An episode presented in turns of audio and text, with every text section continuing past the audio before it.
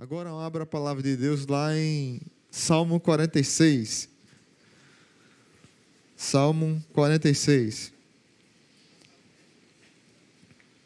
Um salmo que tem a ver com o momento que eu estou vivendo e talvez se enquadre também na sua vida. No momento que vocês também podem estar vivendo. Salmo 46, você vai no meio da Bíblia, encontra o livro de Salmos e encontra o Salmo 46. Na minha versão diz assim: Para o mestre de música dos coraitas, para vozes agudas, um cântico. Algumas versões diz que é para vozes de soprano. Outras dizem que era porque a ideia aqui é que era para mulheres cantarem essa música. Ah, então era voz de soprano. E o texto diz assim: Deus é o nosso refúgio e a nossa fortaleza, auxílio sempre presente na adversidade e na aflição. Por isso não temeremos, ainda que a terra trema e os montes afundem no coração do mar, ainda que estrondem as suas águas turbulentas e os montes sejam sacudidos pela sua fúria, e aí tem uma pausa. Há um rio cujos canais alegram a cidade de Deus, o santo lugar onde habita o Deus Altíssimo. Deus nela está, ela não será abalada. Deus vem em seu auxílio desde o romper da manhã. Veja bem, veja bem o que o texto está dizendo. Deus vem em seu auxílio desde o romper da manhã. Nações se agitam, se agitam, reinos se abalam. Ele ergue a voz e a terra se derrete. O Senhor dos exércitos está conosco. O Deus de Jacó é a nossa torre segura. E aí tem outra pausa. Venham, venham, vejam as obras do Senhor seus feitos estarrecedores na terra. Ele dá fim à guerra até os confins da terra, quebra o arco e despedaça a lança, destrói os escudos e carros com fogo. Parem de lutar. Algumas versões dizem: aquietem-se, tenham calma, saibam que eu sou Deus. Parem de lutar e saibam que eu sou Deus. Serei exaltado entre as nações, serei exaltado na terra. O Senhor dos exércitos está conosco, o Deus de Jacó é a nossa torre segura. E aí vem outra pausa. Oremos. Pai bendito, obrigado por tua palavra, obrigado por tua igreja, obrigado por cada membro dessa igreja, especialmente os líderes, diretoria que nesse tempo, Pai, esses irmãos é, estiveram à frente da igreja com muito zelo, com muito cuidado e com muita ousadia. E eu agradeço plenamente a Deus por eles e por minha família. E agradeço cada um em especial. O Senhor sabe do coração grato que eu tenho pela igreja e pelos líderes da igreja.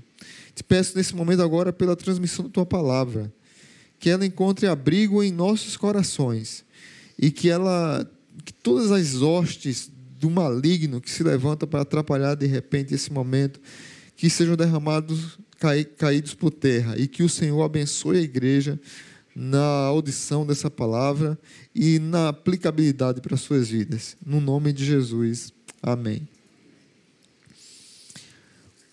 Queridos, esse salmo fala sobre o fracasso humano, mas não apenas sobre o fracasso humano, fala de quem é Deus em meio ao fracasso humano.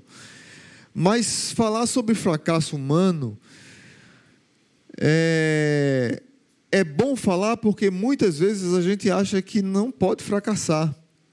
Charles Swindoll é um pastor batista e ele escreveu um livro comentando esse salmo ele diz assim que sobre sobre a fraqueza humana, ele diz assim: nós não negamos, perdão, nós a negamos, nós a disfarçamos, nós a mascaramos, nós tentamos ignorá-la, mas a verdade persiste teimosamente.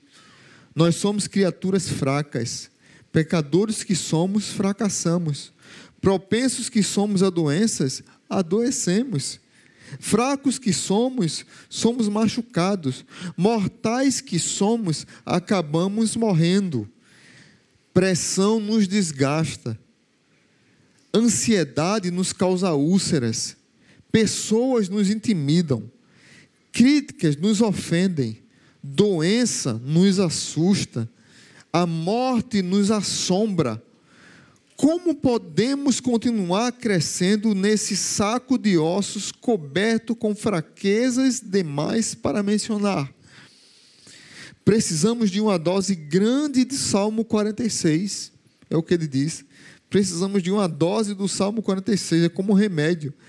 Que esperança essas palavras trazem para aqueles que estão sofrendo com a opressão da fraqueza pessoal. Você já se sentiu fraco? Você conhece alguém que já se sentiu fraco, impotente, sem forças, com medo, se sentindo incapaz de enfrentar o medo pela frente, seja por qualquer motivo for? Você já já já se sentiu assim? Martinho Lutero se sentiu assim. Essa música que cantamos agora eu pedi para o louvor cantar porque essa música foi baseada nesse salmo. Martinho Lutero ele era conhecido por sua conversão é, lendo e ensinando o livro de Romanos. Mas poucos sabem que Martinho Lutero, um dos livros que ele mais amava e ensinar e que ele mais amava pregar, era o livro dos Salmos. E quando ele pregava o livro dos Salmos, sempre ele se referia muito ao Salmo 46, que era o seu salmo preferido.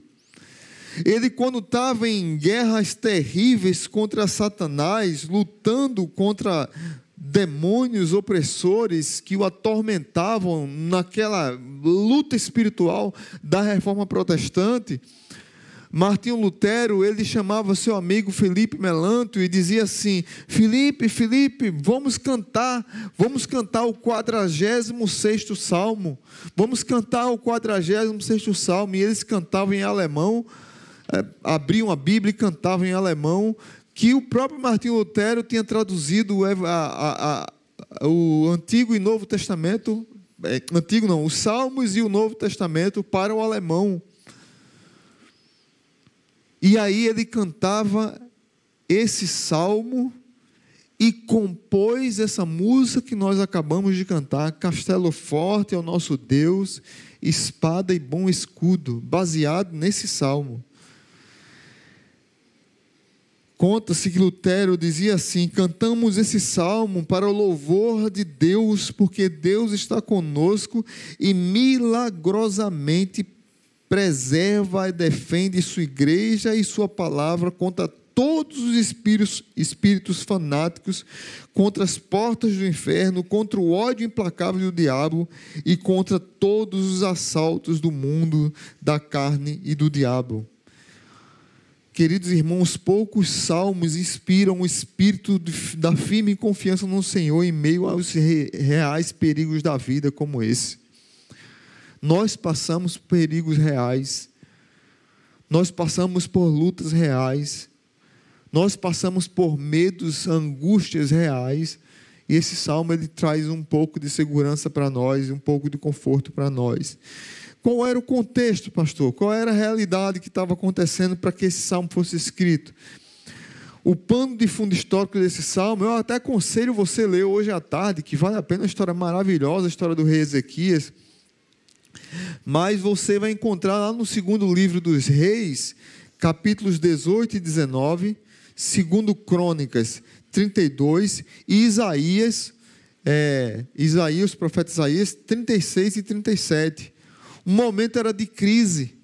Senaqueribe era o rei da Síria e ele zombava do povo de Deus e ele mandou seus mensageiros para Jerusalém para dizer que ia tomar Israel, que ia invadir Israel e que ia matar o, o povo e deixar o povo sem água, sem comida, comendo próprias fezes e bebendo do próprio mijo, palavras do, do próprio Senaqueribe.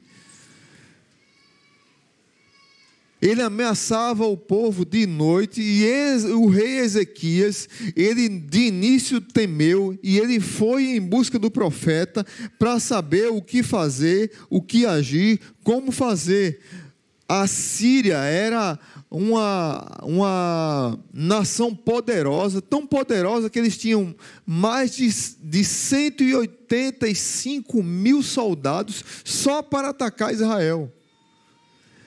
E quando ele zomba de Israel, ele diz assim: Quem são vocês? Eu posso doar para vocês dois mil cavalos para que vocês montem e venham para a batalha. Julgava que Israel não tinha ninguém para conseguir batalhar contra eles. Obrigado, querido. Para batalhar contra eles. Ezequias fica com medo, Ezequias teme e Ezequias pede ajuda. E ele vai pedir ajuda justamente ao profeta Isaías. E o profeta Isaías ora ao Senhor e diz ao rei Ezequias: e diz ao rei Ezequias: Jerusalém não será tocada.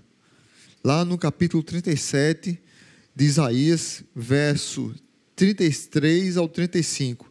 Jerusalém, eu estou resumindo aqui, Jerusalém não será tocada. Ou seja, Deus agiu, Deus protegeu aquele povo, e esse salmo, esse salmo é uma celebração da vitória que Deus, Deus deu ao povo. Literalmente, o povo de Israel realmente não tinha condições de enfrentar o poderoso reinado da Assíria. Não tinha condições. Mas daqui a pouco a gente vai chegar lá como foi que Deus permitiu isso. O salmo divide em três partes. Você pode ver que no verso 3, 7 e 11, fica com a sua Bíblia aberta que a gente vai conversar sobre esse salmo é, 3, 7 e 11, tem uma pausa. É, algumas versões têm, têm o nome pausa, outras têm interlúdio, outras têm selar. Na primeira parte, nós aprendemos que Deus é o nosso refúgio. Quando a natureza está em desordem. Na segunda parte, vemos que Deus é rio. Quando Jerusalém está sitiada. E na terceira parte, vemos que Deus é rei nos campos de batalha. Então, quero Deus, Deus é refúgio, Deus é rio e Deus é rei. A minha mensagem hoje vai, vai resumir nesses três, nessas três reflexões. Deus é refúgio, Deus é rio e Deus é rei. Então, a primeira lição é que Deus é refúgio para o seu povo. Verso 1 ao 3 diz que Deus é o nosso refúgio e a nossa fortaleza, auxílio bem presente na angústia. Vamos dizer juntos: Deus é o nosso refúgio e fortaleza, auxílio sempre presente na angústia. Na angústia, alguns aflição, algumas adversidade, não é isso? É, é, é, tem essas versões assim. Deus sempre socorre seus filhos no meio da angústia. Você percebe, o salmista está claro que ele está falando de catástrofes naturais, ou seja, o, o, que pior, o de pior que poderia acontecer. Nos versos 2 e 3, ele diz ainda que a terra trema, o mais, o mais estável e previsível que a gente olha, você abre sua janela, você contempla ah, alguma paisagem, e você vê a paisagem toda bonita, toda perfeita, mas se houver um terremoto, vai mexer com tudo. Se houver um maremoto, vai mexer com a, com a, a, a realidade da terra. E o salmista está eh, cantando e contando como foi o nível do medo que ele teve. Um, uma erupção vulcânica muda uma paisagem, um terremoto muda uma paisagem, um maremoto muda uma paisagem. O salmista está dizendo: Olha, nós estamos prestes a passar por algo trágico. O verso 2, por isso, mas ele diz assim: Por isso não temeremos, ainda que a terra trema e os montes afundem no coração. Na literatura hebraica, na, real, na literatura do Antigo Testamento, nada é mais inabalável do que um monte. E aqui ele está dizendo assim: não temeremos, mesmo que a terra trema e os montes se afundem no mar. Ele teve no processo de dor, o salmista teve uma convicção tão profunda de quem era Deus e de que Deus é, era o Deus que iria tirá-lo daquela situação. Salmo 125, verso 1 diz assim: Os que confiam no Senhor são como um monte que não mais permanece para sempre. Na cultura judaica, monte era algo firme demais. Muito firme. Mas o salmista diz: mesmo que o monte caísse, que para eles significava o, o fim da história deles, mesmo que o monte caia, nós não temeremos, porque o Senhor está conosco mesmo que a nossa vida entre em turbulação, mesmo turbulência, mesmo que a nossa vida entre em turbulência, mesmo que a nossa vida trema, o Senhor está conosco, por isso nós não vamos temer. Ainda que estronde as águas, versos 3. Ah, ainda que estronde as suas águas turbulentas e os montes sejam sacudidos pela sua fúria. E aqui ele vai falar sobre os oceanos, que representam os mistérios insondáveis. Muitas vezes era usado para um, o mistério da morte. Falava-se sobre o oceano para falar dos mistérios da morte. Portanto, para o salmista, um mundo em que os montes enormes e inabaláveis corressem o risco de serem tragados pelos mares seria um mundo medonho e oprimido pela, pela morte. Meus irmãos, quem precisa de refúgio? Todos nós precisamos de refúgio.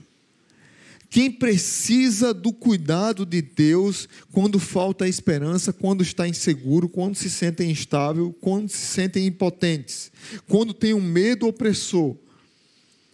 Quem não se sentiu assim? Quem nunca teve o seu porto seguro quebrado?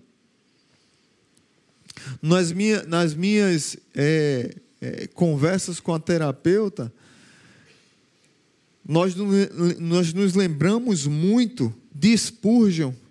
Spurgeon foi os, o príncipe dos pregadores.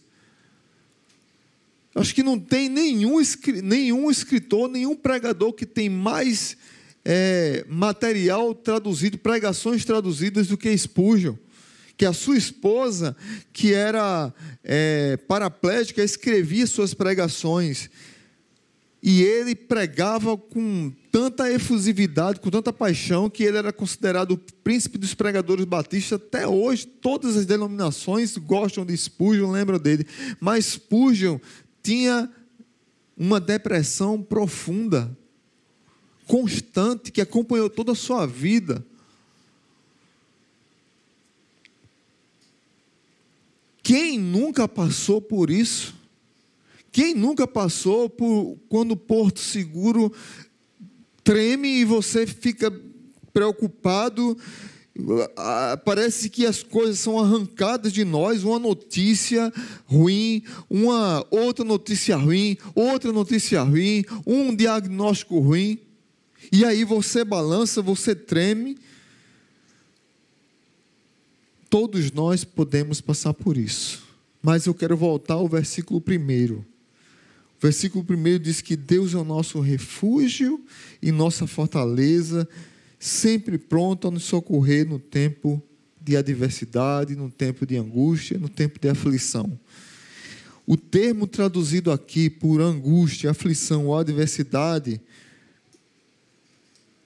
vem do hebraico que significa confinado, amarrado, ficar estreito, sentir-se apertado.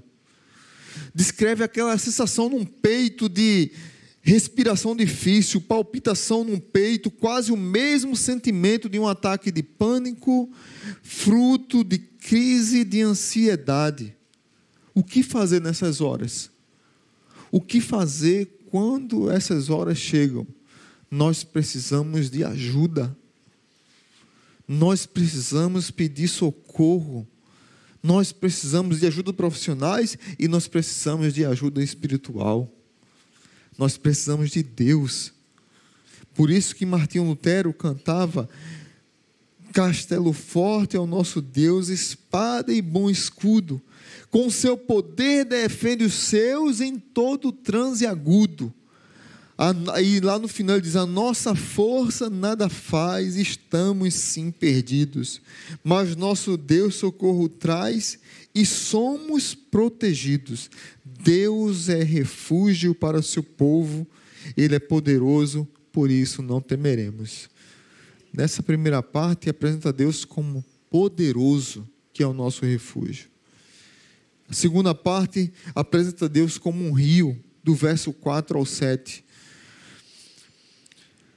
a reação do salmista aos sentimentos de fraqueza e de medo continua no Salmo 46. O cenário muda da natureza ao redor, águas, montes, turbulência na terra, vulcões, tremores, para o centro de Jerusalém. Os problemas, porém, continuam, pois a cidade santa estava cercada. Havia um perigo real. E o salmista, depois da pausa, ele diz assim: Olha, há um rio cujos canais alegram a cidade de Deus, o santo lugar onde habita o Altíssimo. Há um rio. É interessante demais isso aqui, porque você pode perceber a cena dessa segunda parte. A cidade estava confinada por causa do exército assírio a água era um bem precioso na Palestina.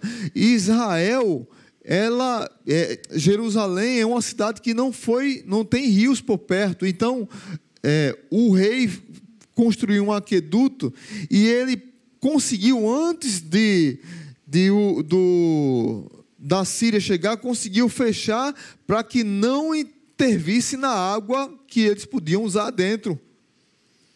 E para o rei aquilo era segurança. O salmista está dizendo depois da batalha aqui que maior segurança do que ter água é, lá dentro é Deus como nosso rio. Não é a água que potável, concreta, que é a salvação de Israel. A água que é a salvação de Israel é Deus como um rio. Por isso que ele diz: há um rio cujas águas alegram a cidade de Deus, o santo lugar onde Deus habita. Deus nele está. Deus nele está. Não será abalada, Deus vem em seu auxílio desde o romper da manhã. Nações se agitam, reinos se abalam, ele ergue a voz e a terra derrete. O Senhor dos exércitos está conosco. O Deus de Jacó é a nossa torre segura. Ah, Israel. Ah, Jacó. Os inimigos estão bradando lá fora. Os inimigos estão zombando. Os inimigos estão dizendo: Quem são vocês, Israel? Vocês não vão conseguir. Vocês não têm condições. Vocês não serão bem-sucedidos. Mas Deus é como um rio que acalma aquele povo, que dá paz àquele povo, que tranquiliza aquele povo, como o Salmo 23, que ele nos leva para águas tranquilas. Águas do descanso, águas tranquilas. No Éden tinha um rio na Nova Jerusalém, diz a Bíblia, que haverá um rio. No Novo Testamento diz que Jesus é a água da vida. Ou seja, o cristão, ele pode passar por tribulação, o cristão pode passar por luta, o cristão pode passar por depressão, por crise de ansiedade, pode passar por por, por uma doença é, que, que lhe traga a morte.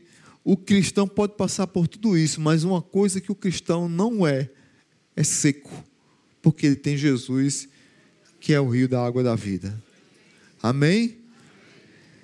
Nós precisamos entender que Jesus é a água da vida e que há um rio que passa e tranquiliza a nossa alma e o nosso coração. Na primeira parte dos Salmos, a ideia é não temer, pois Deus é poderoso. Na segunda parte do Salmo, a ideia é não temer, pois Deus está conosco.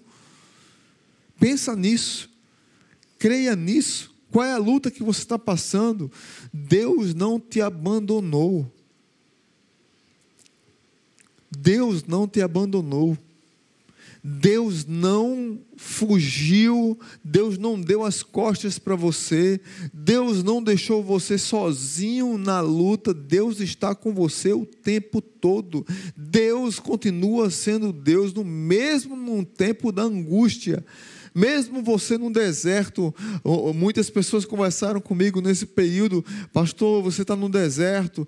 E eu dizia, é isso mesmo, eu estou no deserto, mas não estou sozinho no deserto, porque eu tenho uma igreja que está orando por mim, eu tenho um povo que está orando por mim, e muito mais do que isso, eu tenho um Deus que está comigo no deserto. Ele não me abandonou no deserto. Ele não me deixou. O deserto não é o meu destino, o deserto faz parte do meu caminho. O deserto não é o seu destino, o deserto faz parte da caminhada que você está passando. Muitos de nós passamos por deserto, muitos de nós passamos por turbulência, muitos de nós passamos por momentos de erupção terrível que a gente acha que não vai sair, mas Deus está lá com você. Há um rio Há um rio que passa e que está lá com você, trazendo calmaria no meio da angústia. E por último, Deus é rei sobre tudo e sobre todos. Versos 8 a 11. Nós vimos que a cena mudou da topografia, né? Da parte é, da terra, ao redor da terra, depois para dentro da cidade de Jerusalém. Agora apresenta como Deus que é Deus de longe e de perto, como diz Jeremias 23, 23. Deus é Deus de perto e de longe. Ele cuida de cada circunstância de nosso coração, de cada luta que nós passamos. A terceira cena desse salmo passa nos campos ao redor de Jerusalém, onde os soldados assírios estavam mortos e suas armas e equipamentos estavam todos espalhados e quebrados. Sabe o que aconteceu, irmãos? Não houve batalha. Mas o anjo do Senhor, o anjo do Senhor. Isso é chuva? Olha aí, um rio, né? A palavra tem poder, né, gente? Para acalmar a gente, né? Não houve batalha. Um anjo do Senhor feriu em uma noite 185 mil soldados assírios. O povo de Israel estava dentro, com medo, claro que a, o perigo era iminente, a angústia era iminente. O povo de Israel estava preso, com medo de sair, não tinha como sair, e ao redor tinha 185 mil mais, 185 não, 185 mil foram que morreram. Tinha mais do que isso. Porque depois que foram feridos por um anjo só do Senhor, o povo fugiu, Senaqueribe fugiu com a tropa restante que ficou. Israel não precisou lutar. Não teve batalha. Primeiro Deus é apresentado como poderoso, depois Deus é apresentado como um presente, o rio presente, e agora Deus é apresentado como Deus que peleja. Peleja significa luta. Deus é quem fez a luta. O povo de Israel não lutou. E aí, o salmista está vibrando aqui com o resultado. Por isso que o salmista diz no verso 8, acompanhe comigo o verso 8. Venham, venham, vejam as obras do Senhor seus feitos estarrecedores na terra. Ele está vibrando porque ele está vendo o resultado aqui. Ele dá fim às guerras até os confins da terra. Ele quebra o arco do inimigo e despedaça a lança. Destrói os escudos e, ou carros com fogo. E aí o verso 10 para mim é o, é o verso chave desse capítulo. Parem de lutar. Saibam que eu sou Deus Diga para quem está do seu lado: pare de lutar. Saiba quem é o seu Deus. De novo, agora para o outro lado. Pare de lutar. Saiba quem é o seu Deus. Aleluia. Pare de lutar e saibam que eu sou Deus. Serei exaltado entre as nações, serei exaltado na terra. O Senhor dos exércitos está conosco. O Deus de Jacó, novamente ele fala o Deus de Jacó, é a nossa torre segura. Algumas versões diz aquietai-vos, outras diz aquietem-se. Mas a ideia aqui é tire a mão relaxe. Literalmente é relaxe, tire a mão. Pare de querer controlar. Nós queremos, nós queremos controlar a vida, nós queremos administrar tudo, nós queremos dar conta de tudo. E o resultado, muitas vezes, é que nós ficamos frágeis, doentes, arrebentados, porque nós queremos dar conta de tudo e nós não vamos dar conta de tudo. Tem hora que nós precisamos ouvir Deus dizendo assim: pare de lutar. Às vezes nós queremos entrar, e aqui tem a ver também, e você entrar em luta que não é sua. Parem de lutar as lutas que você não foi convidado para lutar. Por que você está lutando luta que você não foi convidado para lutar? Por que você está se metendo em briga que você não foi chamado para se meter? Deus está te chamando ao cuidado dele. Sim, ah, pastor, e agora eu não, eu não posso lutar, eu não posso. Que como eu não, eu não vou lutar, eu não vou é, batalhar na vida? Não, não é isso que eu estou dizendo. O que estou dizendo é que tem luta que nós não, não podemos lutar, mesmo que venha doenças, mesmo que venha angústias, mesmo que venham aflições e mesmo que venham é, fortes dores, tem lutas que nós não precisamos lutar, que nós precisamos entregar a Deus. Já viu aquele, aquela irmã da oração que diz assim: vamos entregar a Deus isso aqui? Pronto, é literalmente isso. Relaxe, acalme o seu coração. Sim, há um tempo para obedecer a Deus e agir. Sim, há um tempo para obedecer a Deus e agir. Há um tempo que você vai lutar, mas até que Deus confirme que você vai lutar, você precisa se deixar ser tomado por Deus e que Ele lute as suas lutas. Ele está na frente como o Senhor dos Exércitos. Cabe a nós apenas nos agarrarmos na promessa de Deus cabe a nós nos agarrarmos na promessa de Deus do verso 8. verso 8 diz: Venham, vejam as obras do Senhor, seus feitos estarrecedores na terra. Eu e você fomos chamados muito mais para ver as vitórias de Deus do que para ver as nossas próprias vitórias. Eu e você fomos chamados muito mais para depender do cuidado de Deus nós fazemos a nossa parte e dependemos do cuidado de Deus e Deus vencer batalhas dia após dia, vencendo dia após dia, semana após semana. Muita gente recebeu mensagem minha quando perguntou por mim, ou mandou um áudio, ou ligou, ou mandou uma mensagem. Muitas pessoas receberam que eu estou tentando vencer dia após dia naquele que é o meu Senhor dia após dia, um dia de cada vez.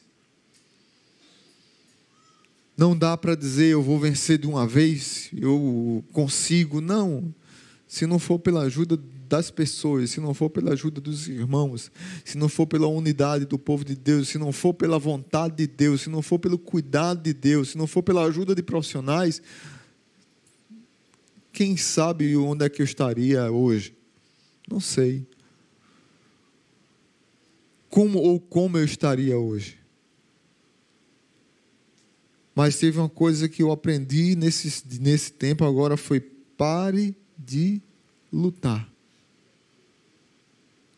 Pare de lutar. Quando você tiver no tempo de lutar algumas lutas, eu vou dizer a você que você vai lutar. Nós ficamos inquietos demais quando temos problemas. Quando chega alguma notícia, ruim, a gente fica quieto demais, fica triste demais, fica arrebentado demais. o coração se abala quando contemplamos desgraça, a alma se perturba quando vamos de novo e de novo para as dificuldades, mas nós aprendemos que há segurança quando vemos os atos de Deus. Portanto, irmãos, ponham nele a sua confiança. Lembram de Pedro? Jesus chamou Pedro para andar sobre o mar. Pedro olhou para Jesus e continuou andando. Quando Pedro tirou os olhos de Jesus, foi o que aconteceu? Ele começou a afundar. Assim é conosco. Voltemos a olhar para Jesus. Amém?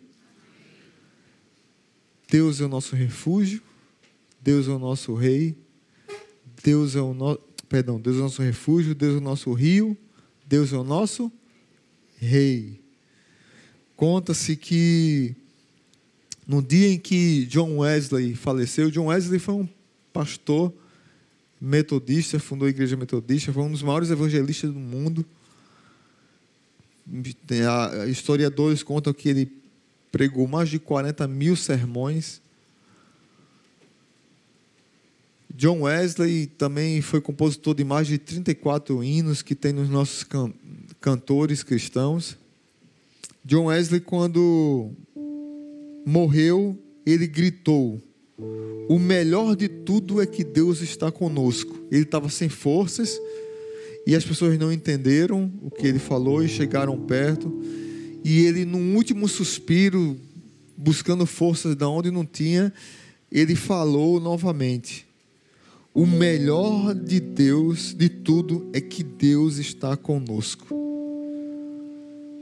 Deus é o Deus que está com Martinho Lutero.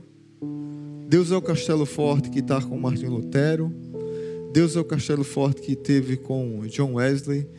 Deus é o castelo forte, é o Deus forte que está comigo, está com você para enfrentar as batalhas da vida. Deus é o nosso refúgio. Deus é o nosso rio, Deus é o nosso rei. Nós podemos dizer, como disse John Wesley, o melhor de tudo é que Deus está conosco. Curva sua cabeça e vamos agradecer a esse Deus que está conosco. Pai bendito, muito obrigado por tua palavra e pelo teu cuidado sobre nós. Tua palavra diz que não há nada que venha nos separar do amor de Deus que está em Cristo Jesus, nosso Senhor. Nem morte, nem doença, nem anjos, nem principados, nem potestades. Nada nos separará do amor de Deus. Então, nesse tempo, Pai, nesse momento de oração, eu quero clamar pela vida de todos que estão aqui. O Senhor é o Deus que foi que é vitorioso nas batalhas, que foi vitorioso na batalha do salmista, que foi vitorioso nas lutas de Spurgeon, que foi vitorioso nas lutas de Martinho Lutero, que foi vitorioso nas lutas de John Wesley, que é vitorioso nas minhas lutas, que é vitorioso nas lutas dos meus irmãos que estão aqui. Talvez tenham pessoas aqui passando por aflições, por angústias, por desesperos, por aflições terríveis, pensando em parar, pensando em desistir.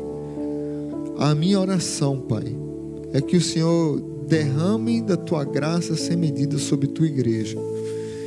E que eles possam sair daqui hoje entendendo que o Senhor é refúgio, que o Senhor é rio, que o Senhor é rei que eles não estão sozinhos, que o teu cuidado está sobre eles.